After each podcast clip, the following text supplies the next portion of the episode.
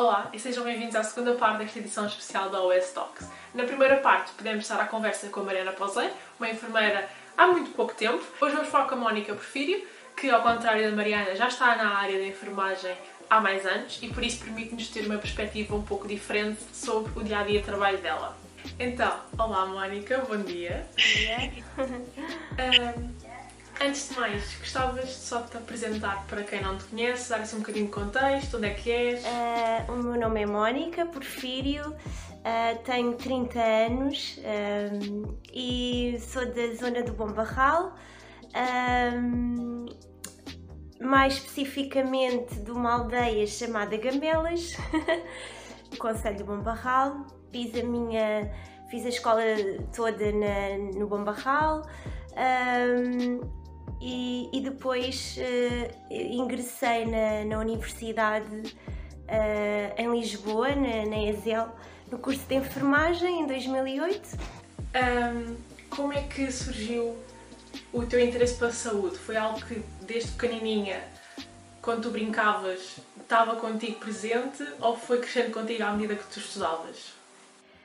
Olha, hum, eu desde pequena que me lembro que, aliás, eu tenho até colegas da escola primária e tudo que ainda hoje falamos e me diziam que eu os obrigava a, fingirem-se doentes para eu pôr pensos e coisas. Portanto, eu já desde pequena que de alguma forma uh, sempre estive muito virada para esta questão de, de, tratar as pessoas e tanto que as brincadeiras eram um pouco por aí. Portanto, eu nem me recordo bem, uh, ou seja, eu sempre soube que era por esta área que eu queria enverdar ao longo da, do meu percurso todo. Uh, mas é engraçado que hum, quando foi a altura mesmo de decidir, não é? O curso, eu não tive grandes dúvidas porque sabia que tinha que ter algo a ver com a saúde, isso Não quer dizer que fosse que eu sempre quisesse ter sido enfermeira, não é? Acabou por surgir porque me identificava realmente com a profissão e pronto. E, e na altura de colocar, um, de colocar as opções para ingressar na universidade foi foi assim algo natural para mim. Estudaste em Lisboa, pronto. Um, eu queria perguntar porquê a, a escolha do curso em Lisboa e não outros sítios. Olha, eu nisso fui um bocadinho enganada, sabes? Porque eu achava que não, Lisboa é que é, porque é a capital e vai haver imensas oportunidades ai, eu não quero ir, eu já sou do meio pequeno, não é? Não, não me vejo a ir para uma, para uma cidade pequena, eu queria ir logo em grande.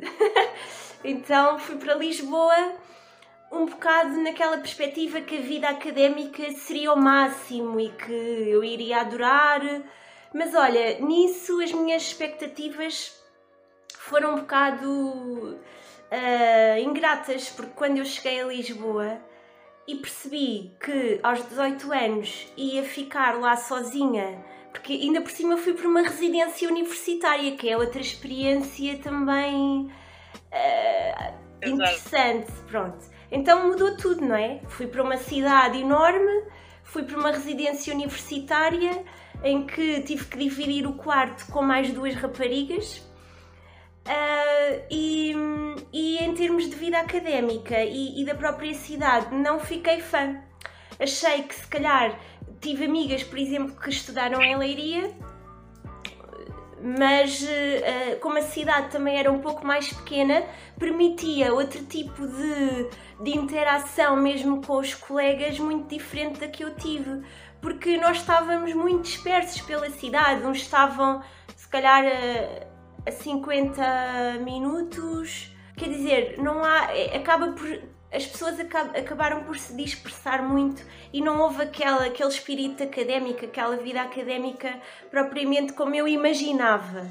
Se bem que também fiz amigas que ainda hoje são amigas para a vida na própria residência e isso foi uma experiência muito, muito gira uh, que, que me trouxe mas se calhar se fosse hoje não sei se, se estudaria em Lisboa. Lisboa era a tua opção? Sim, não sei se iria, porque o curso tinha muita gente, a cidade era muito grande, não é? E hum, não permitiu alguma proximidade poderia haver Exato. se fosse um meio um bocadinho mais pequeno. Exato. E por exemplo, ah, pronto, a Mariana, ao contrário, estudou em Leiria, por isso aqui já é um contraste completamente diferente. Pronto, acho que o curso de Leiria é um bocadinho mais comum pronto, aqui na, na zona, pelo que eu entendi, a maior parte das pessoas vão sempre para Leiria estudar enfermagem. Relativamente ao curso de Lisboa, achaste que foi desafiante? Foi complicado? Foi fácil? Como é que, como é que foi a tua vida? Olha, o curso foi muito exigente mesmo, do ponto de vista, ah, de todos os pontos de vista, quer teórico, quer prático, quer, quer emocional também, porque ahm, para já o primeiro impacto foi logo enorme, quer dizer, éramos 300 e tal alunos no meu ano. Quer dizer, uma pessoa chega lá e é logo, bum, é logo confrontada com, com, com muitos colegas diferentes de todos os sítios do país. Ahm, isto para te dizer que hum, logo no primeiro ano eu, eu tive estágio, não é? E isso foi essencial. Eu acho mesmo que é importantíssimo, porque não é em contexto teórico que tu vais saber se queres realmente Claro. seguir o curso ou não, ainda para mais um curso de enfermagem. Ahm, e portanto, o primeiro estágio foi para mim logo um grande impacto. Ahm, e eu acho que Lisboa, de alguma forma, me trouxe oportunidade de estagiar em hospitais e, e locais que eu não teria tido de outra forma. Por exemplo, Santa Maria, ahm, também estive no Hospital das Forças Armadas, estive no Garcia de Horta, ou seja, são ali grandes oportunidades de aprendizagem que me proporcionou o facto de eu estar em Lisboa. Exato. Um, e de facto, o- quando tu entras no, no curso, as exigências são logo muitas, o curso é extremamente exigente. um, e isto não tem só a ver com a escola em Lisboa, é um bocado transversal a todas.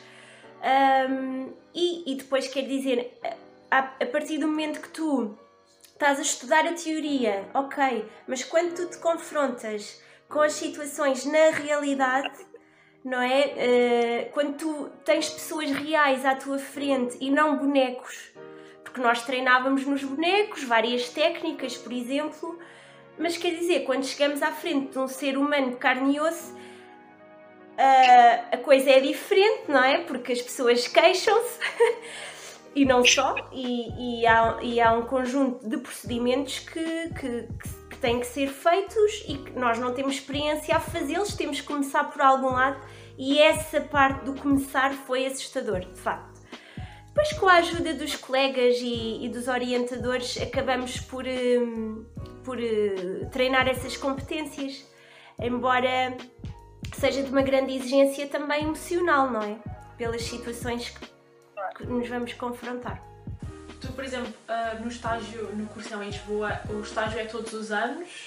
Ou é, por exemplo, no primeiro ano e no último? Como é que funciona aí? Agora é diferente. Uh, na minha altura, que foi o ano de 2008 a 2012, nós tivemos sempre estágio todos os anos. Ou seja, a ideia era um bocado esta. No primeiro semestre, tu estudavas a teoria, uh, tudo o que tinha a ver, e depois organizavam também por hum, fases de vida, ou seja, num determinado ano estudavas o adulto e o idoso, no outro ano estudavas a parte de obstetrícia, pediatria, etc.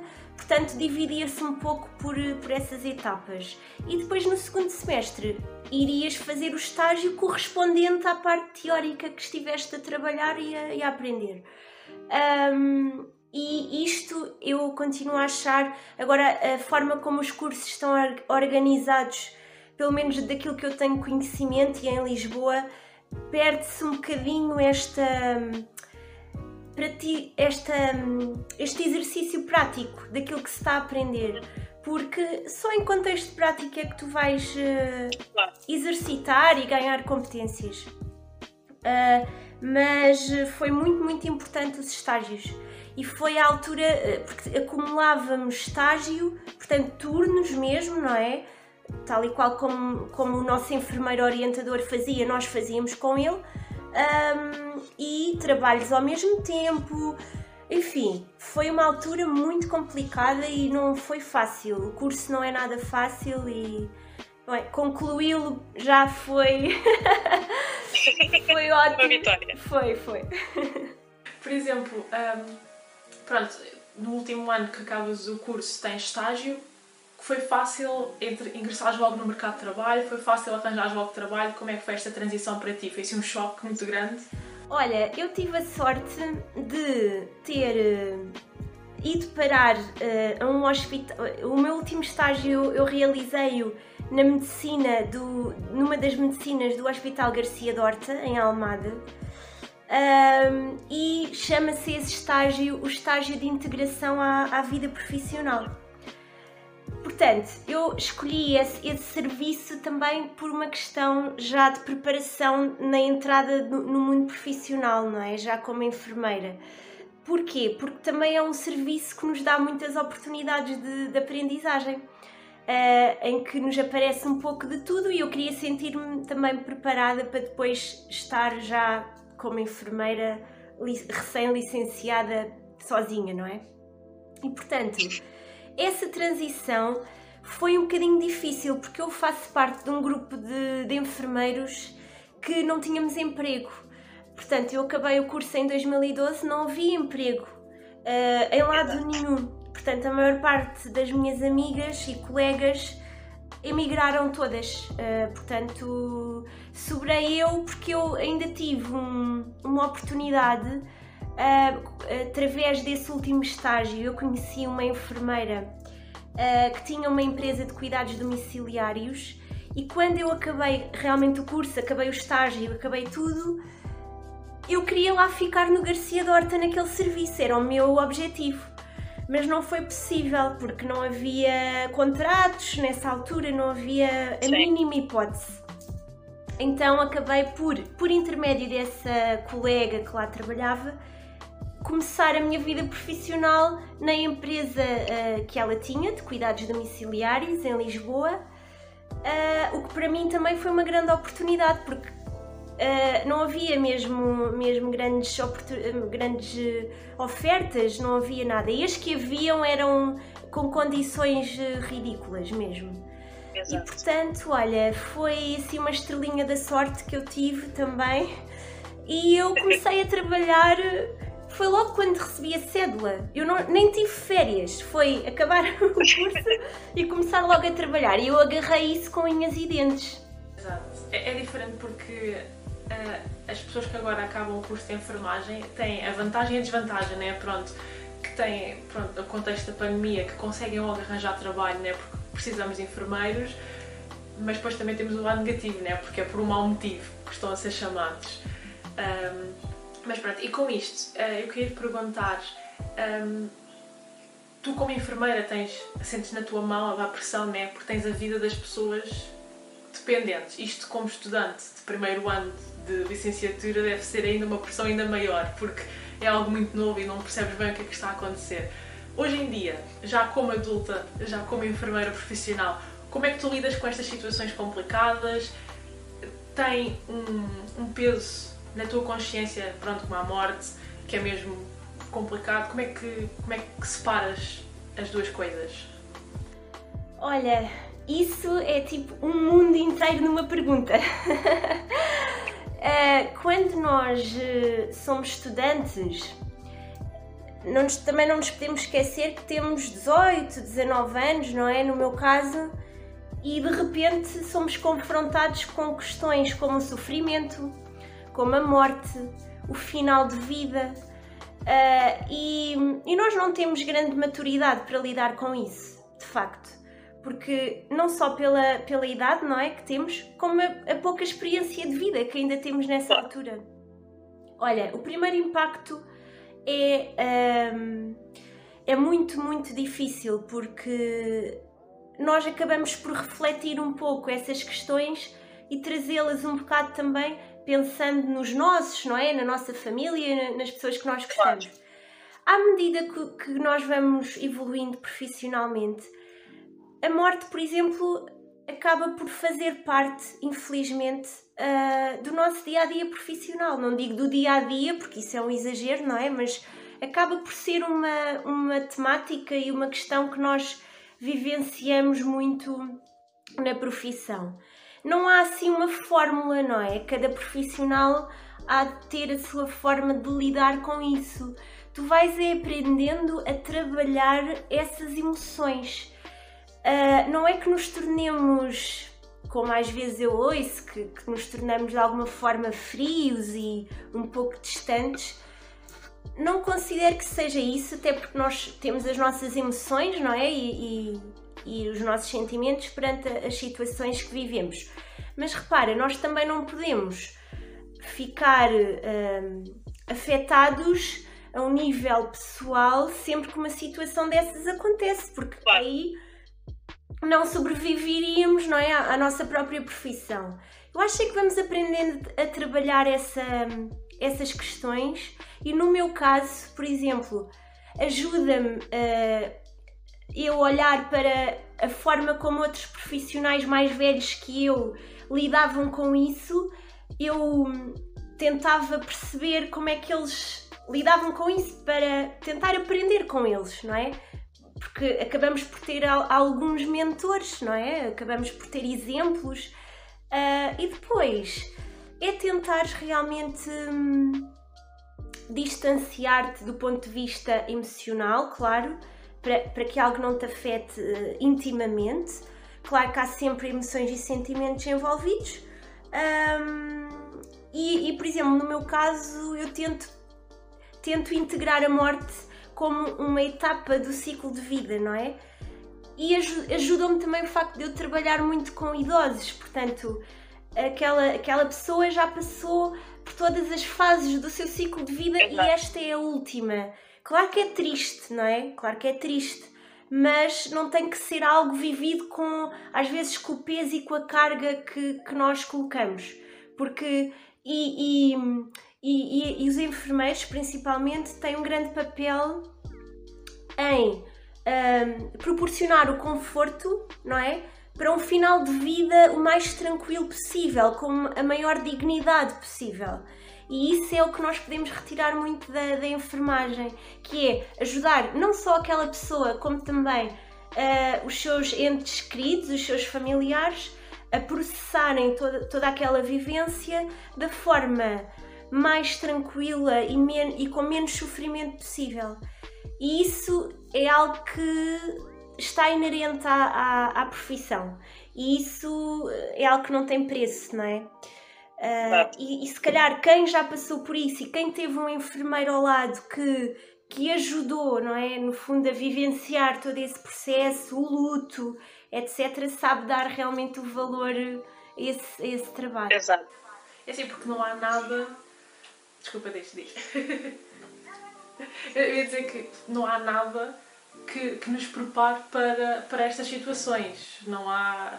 Porque mesmo na teoria não há nada que nos prepare eu, eu acho que nesse caso é mesmo, é, por mais triste que, que soa, é, é, o hábito. É já estar habituada a ver estas situações e já saber melhor como lidar com isto no futuro. Sim, já vais aprendendo também. E vais aprendendo muitas vezes com os próprios doentes e com as próprias famílias. Exato. Uh, ninguém te ensina na, na, na faculdade, dão-te bases, dão-te dão alguma preparação, mas, mas na vivência, não é? Ninguém te pode ensinar a lidar com as tuas próprias emoções, só tu mesmo. E isso vais claro. aprendendo à medida que evoluís, tanto a nível profissional como pessoal. Uh, eu sei que atualmente uh, estás a trabalhar na, em part-time na Suerat, certo? E trabalhas, e trabalhas uh, em full-time num lar, certo? Pronto. Podias contar um bocadinho como é que é a tua rotina de dia a dia, quer no lar, quer também na Suerat, o que é que, que, é que tu fazes? Eu, eu só entrei agora para a Soerade, para os cuidados continuados, uh, desde dezembro, portanto a minha experiência ainda é recente. É recente. É. Um, olha, eu, eu, como te disse, uh, inicialmente trabalhei um ano em cuidados domiciliários, deu-me alguma bagagem, principalmente na, na área de, de cuidados em fim de vida e paliativos, também lidei um pouco com isso. Uh, depois, quando realmente fui para o lar é, é um lar muito grande, não é? Em termos de dimensão, em termos de, de utentes, do número de utentes. E, e isso deu-me deu realmente muitas oportunidades também de aprendizagem, porque às vezes nós pensamos, ah, trabalha num lar, uh, que, que, as oportunidades de aprendizagem sejam poucas, mas não, pelo contrário, temos muito tipo, muitos tipos de patologias, de situações. Sendo um lar tão grande, a, a população também é muito heterogénea. Um, e portanto, olha, eu, a instituição onde eu estou há oito, vai fazer oito anos, não é? Aqui em Torres Vedras. Um, é, ou seja, eu desde que lá estou, a evolução da própria instituição tem sido gradual e, e ao longo dos anos temos, temos um, investido em, em, novas formas de trabalhar, etc.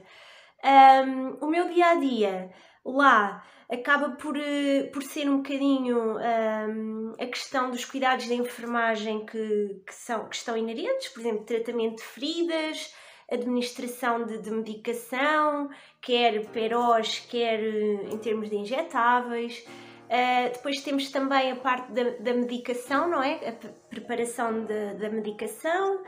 Um, e há sempre muitas coisas a acontecer durante o dia, há sempre situações, agudizações que é necessário um, avaliar acompanhamento de, de, de, situações de descompensações de, de, da mais diversa espécie. Depois há sempre, há sempre também um acompanhamento que nós fazemos um, dos utentes, por exemplo, com determinadas patologias específicas, hipertensão, diabetes. Portanto, há, toda uma, há todo um envolvimento. Uh, e um trabalho muito completo, não só meu, mas também da equipa de enfermeiros, somos quatro neste momento, mais a médica também, não é? Há sempre um trabalho de equipa muito grande envolvido um, e conciliar isso depois com, com os cuidados continuados tem sido um grande desafio para mim, porque eu confesso que em termos de, de gestão de, de tempo e de em termos de, de de conciliar, não é? Dois empregos acaba por ser sempre um desafio. Embora na SUERAD uh, e nos cuidados continuados, para mim também tem sido uma aprendizagem porque é uma área que eu não conhecia, é um serviço diferente daquele que eu estava habituada e tem sido também muito, muito uh, enriquecedor, não só pelos próprios doentes que eu encontro no serviço, uh, como também pela partilha de aprendizagens com as minhas colegas, tem sido muito enriquecedor. Traz diversidade, diversidade de trabalhar num lar e depois trabalhar na idade. Traz, porque são dinâmicas completamente diferentes, ritmos de trabalho completamente diferentes. Há coisas que eu faço no, no, no serviço na idade que não faço no lar e vice-versa. Portanto, acaba por ser um trabalho muito complementar. É exigente do ponto de vista de horas, não é? De trabalho, mas hum, é muito compensador. Uh, e eu estou, estou a gostar muito de, de, lá estar também e de conseguir também conciliar com, com o lar, porque lá está, como dizes, complementa. E por exemplo, uh, tu trabalhas já no lar há muito tempo. Nunca sentiste que se tornou aborrecido uma rotina, pronto, muito rotineiro? Pronto, para os mais simples. Olha, uh, não sinto isso, Aliás, às vezes quase que gostava de sentir isso, na realidade. Porque uh, há uma razão muito simples que é havia muito trabalho a fazer, do, uh, por exemplo, do ponto de vista um, informático. Por exemplo, quando eu fui para lá trabalhar, os processos ainda eram todos, os processos de enfermagem eram todos em papel ainda. Portanto, houve um trabalho de hum, de informatização das coisas e etc., que passou muito pela, pela, pelo nosso empenho nisso, não é? Depois de, de, dessa questão, houve a questão de, de, nos adaptarmos a, uma nova, a um novo sistema de preparação da medicação. Foi outra etapa em que nos envolvemos muito. Portanto, há, há, há sempre algo a fazer e a melhorar. Eu não, nunca senti do género, epá, pronto, o meu trabalho é sempre o mesmo e isto é sempre a mesma coisa. Não. Há sempre coisas novas, há sempre utentes novos, há sempre situações que, que eu desconheço e que tenho que ir aprender e tenho que ir estudar e tenho que ir. Portanto, nunca, nunca senti isso e se calhar por isso é que eu lá estou há tantos anos já. Porque, para além de ser uma instituição muito sólida, eh, muito uh, respeitadora também, não é? Da, daquilo que são uh, as boas práticas profissionais, porque infelizmente houve-se houve houve situações na televisão e etc. sobre lares terríveis que eu não sei como é que há profissionais que de facto conseguem no fundo ser cúmplices de alguma forma desse tipo de, de situações Felizmente, o meu exemplo é, é o oposto. E, e, é por isso também que de alguma forma até tenho algum orgulho de pertencer a, a, uma equipa em que eu sei que estou numa equipa integrada num local que trata bem os idosos e, e que de facto um, nesse sentido me, me motiva diariamente. Um, relativamente, pronto, que estás no lar, calculo que que afetou o teu ambiente de trabalho com a pandemia. Tiveste alguns casos no lar, como é que o lar geriu esta, esta situação? Olha, para dizer a verdade, uh, pronto, desde o início da pandemia que uh, tivemos que implementar medidas preventivas, não é? Uh, principalmente por, se tornar, por ser um lar com tantos idosos. E, e, isso sempre me assustou muito porque sempre tive o medo e, e, e realmente a, a consciência que entrando o vírus na instituição iria ser muito difícil uh, de controlar esse, esse surto, não é? E nós ainda resistimos muitos meses, portanto, até janeiro de 2021 esteve sempre tudo bem. Em janeiro de 2021 começou, uh, começou então o caos. Portanto, nós começámos por perceber que tínhamos um, um, um utente infectado que se descobriu no hospital, portanto, ele fez lá o teste e estava positivo. Aqui é que caiu a verdadeira bomba, não é? Porque uh, depois, através da testagem, havia de facto mais casos e um, ehm, realmente houve houve um surto, não é? Houve um surto grande que afetou a totalidade dos utentes. Não logo, não é? Porque logo havia ainda alguns negativos que depois, mais tarde, acabaram por positivar. E isto de facto foi a maior exigência de profissional que eu tive desde, desde que me lembro. Porque tu estares a cuidar de idosos e de utentes num contexto sem ser que não tem nada a ver com surtos nem com doenças infecto-contagiosas, não tem nada a ver com, com o facto de, de teres idosos infectados, de teres que separar as águas contaminados, não contaminados, suspeitos. Portanto, isto foi um trabalho de mudança de, de estrutura, não é? E, e é de uma logística que que é, que é uma coisa enorme e, e, foi só com a ajuda de todos os profissionais do lar, não é? Em trabalho de equipa, é que foi minimamente possível as coisas se organizarem e levou algum tempo. Portanto, foi uma situação dramática. Faleceram algumas pessoas nesta, nesta situação, não é? Cerca de 26, 25 ou 26, agora não, não estou certa um, e entretanto, no meio disto tudo, por mais uh, medidas não é, que se coloquem, uh, por mais cuidado que se tenha, acabei eu própria por me infectar neste surto. Portanto, eu só tive praticamente, se calhar, uma semana, se calhar nem tanto, uh, uma semana na, no meio do furacão e depois acabei por ter que sair porque, porque fiquei infectada. Relativamente a essa estás no meio do furacão, né?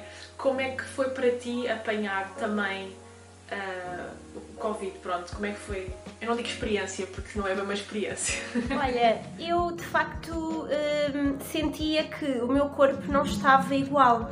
E isso foi o, o, primeiro sintoma que me alertou. Mas, como eu estava no meio do furacão, uh, trabalhar muito e com muitas exigências, não é? Que toda a situação uh, estava a requerer. Eu ainda est estive ali um período na dúvida se seria realmente o, o vírus que não me estava a fazer sentir normal, não é? Que havia algo de errado comigo ou se era o cansaço. Depois, claro que fui fazer o teste, não é? E acabei por eh, testar eh, positivo, fiquei logo isolada. Uh, e foi.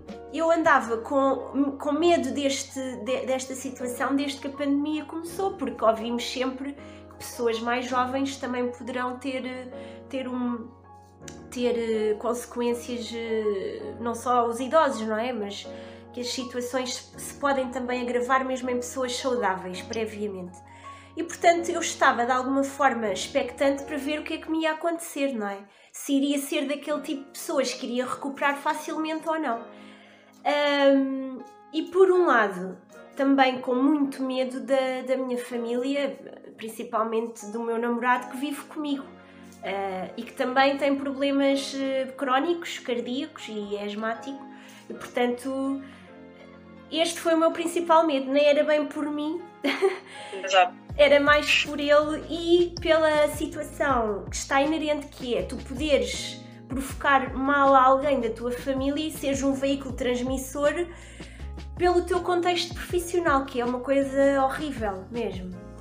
Olha, e depois acabou tudo por, hum, por seguir o seu rumo, eu acabei por, hum, por ter alguns sintomas, principalmente febre, dores no corpo, um, fiquei também sem olfato e sem paladar, que ainda hoje se mantém, ainda não tenho, já passaram dois meses. Uh, espero que entretanto isto regresse e ando a, a, fazer alguns treinos de olfativos e medicação também. Um, mas olha, acabei por passar os dias em isolamento, que ainda foi o maior desafio, foi esse, fechada num quarto acabei por testar novamente negativo, uh, positivo passado 10 dias, fiquei outros 10 dias, portanto no, no, no total foram 20 dias Exato. isolada num quarto, uh, sabendo que na instituição as coisas estavam realmente um pouco descontroladas e, e que as exigências de trabalho eram muitas, portanto estive sempre aqui um bocadinho dividida, preocupada com o que se passava lá, preocupada comigo, preocupada com quem vivia comigo e olha, um, acabou por, por passar, não é? Esses sintomas iniciais uh, foram passando e foram dando lugar a outros. Se há algo que eu percebia que é uma doença que não é. Uh, a evolução não é uh, crescente, tu podes estar bem hoje e amanhã já estás nauseada. E depois voltas a ter um pico febril quando já não tinhas febre há três dias é uma coisa assim um bocadinho, uma evolução um bocadinho atabalhoada. E isso realmente é estranho porque, por exemplo, a gripe é uma doença que tende a melhorar ao longo dos dias, não é? E isto realmente é uma coisa assim com altos e baixos. Mas olha, sobrevivi, cá estou. um, e pronto, e já regressei e, e entretanto na instituição também os utentes estão todos recuperados. Um, e agora é novamente cuidados de prevenção. E como é que foi voltar ao teu local de trabalho depois desses 20 dias uh, em casa?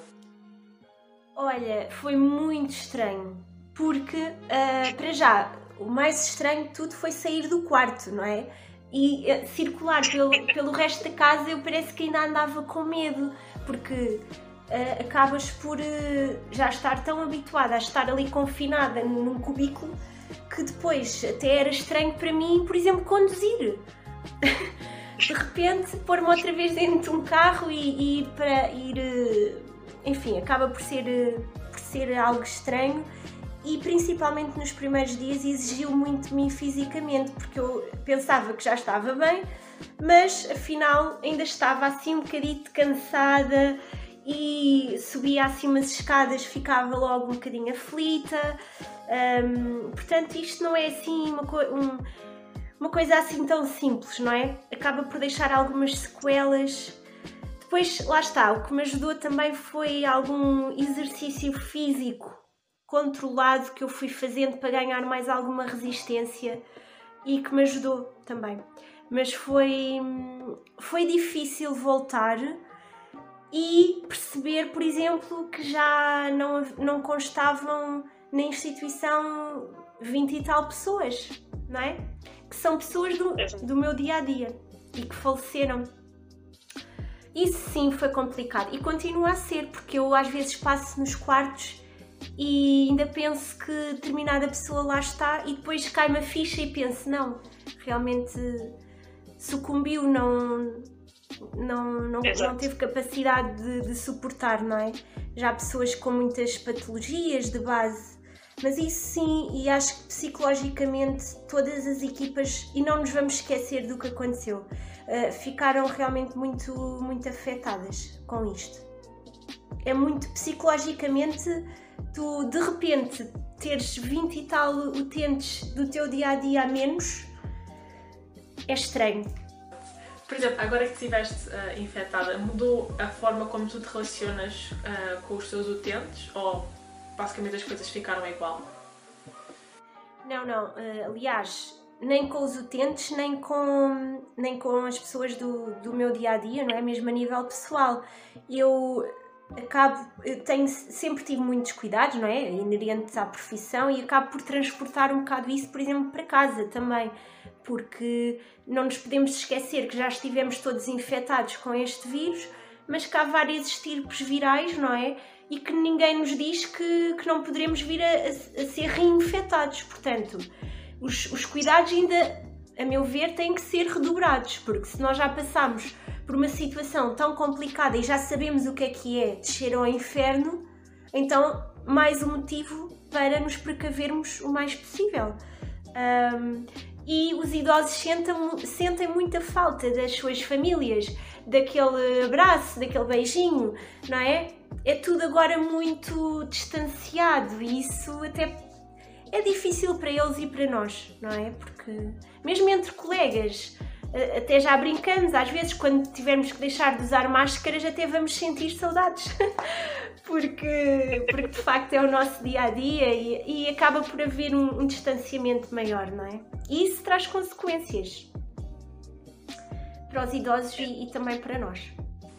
É que, principalmente os enfermeiros no lar, também têm que ser muito como um, uma pessoa que está presente lá para também os ouvidos. Eles precisam muito também da, daquele conselheiros e os enfermeiros têm muito esse papel e nesta altura eu imagino que ainda tenham levado ainda mais esse, esse papel dos enfermeiros, que eles precisam mesmo de alguém para conversar. Sim, sim, sim, precisam.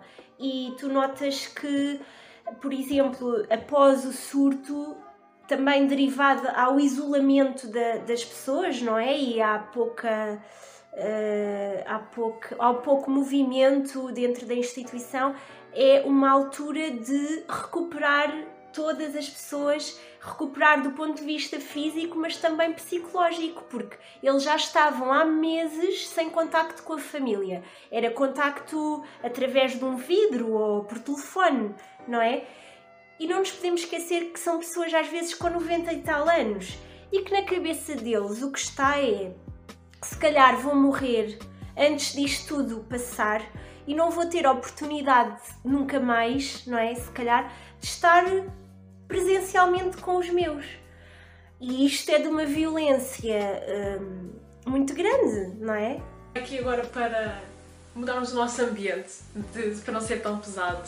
Um, eu quando estava a preparar a entrevista, eu recordo-me de uma vez quando eu fui à casa da, da tua mãe, já há muitos anos, muitos anos, um, eu lembro-me que tu tinhas chegado e ela comentou que tu estavas a estagiar por na altura e que tinhas uh, assistido ao teu primeiro parte e que estavas muito feliz e eu lembro-me imenso dessa situação como se fosse ontem. Lembras-te como é que tu te sentiste? Ai, olha, eu... a minha área predileta na, na enfermagem era a obstetrícia. Eu tive pena de não poder enverdar por aí porque também não tive oportunidade na altura. Mas para mim o estágio na maternidade foi das coisas que eu recordo com mais uh, carinho até, porque se fores uh, ver é uma área que não envolve, ou, ou poucas vezes, não é? E felizmente, uh, envolve pouco sofrimento, não é? Estamos ali porque vai, vão nascer novos seres, não é? Acaba por ser um serviço com muito boa energia, não é? A maior parte das vezes, porque também há situações complicadas. Claro. Um, e então eu uh, sempre ansiei por esse estágio. Um, e, e, quando realmente tive a oportunidade de estagiar aqui em Torres Vedras, ainda havia aqui a maternidade, agora já não, não existe. Uh, eu a primeira coisa que eu quis fazer quase foi ver um parto, porque era uma coisa que eu ansiava. E, e recordo-me como se fosse hoje que era uma, uma senhora chinesa, bem, não sei se era, era asiática, pronto, recordo-me disso. Um, e eu que sempre imaginei que, que realmente o sofrimento da mulher muitas vezes existe, não é? E eu, quando entrei na, na sala de partos, uh, percebi que ela estava. Um, a sofrer de alguma forma, com dores, não é? Obviamente, mas com uma expressão de. de...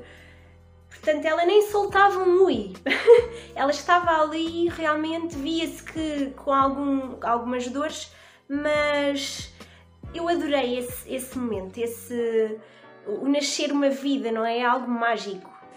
Imagino. Agora aqui, uh, para terminarmos, queria te perguntar, para ti, qual é que é a melhor parte de ser enfermeira? Ui, olha, posso, posso responder-te a isso que eu acho que, que será também os profissionais de saúde em geral, mas pronto, vou falar sobre a enfermagem. Eu acho que é uma profissão, uma profissão que tem tanto de exigente como tem de compensador, porque se calhar uh, dá-te oportunidades de crescimento pessoal que tu não terias de outra forma. Dá-te dá, dá oportunidade de, de exercer uma data de. até de, de reflexão, não é? Acaba, acabas por contactar com tanta gente, uh, com tantas situações, que isso faz-te evoluir enquanto pessoa. Acho que é uma boa uma boa mensagem para acabarmos a nossa conversa. foi um prazer, foi um prazer enorme falar contigo e muito obrigada.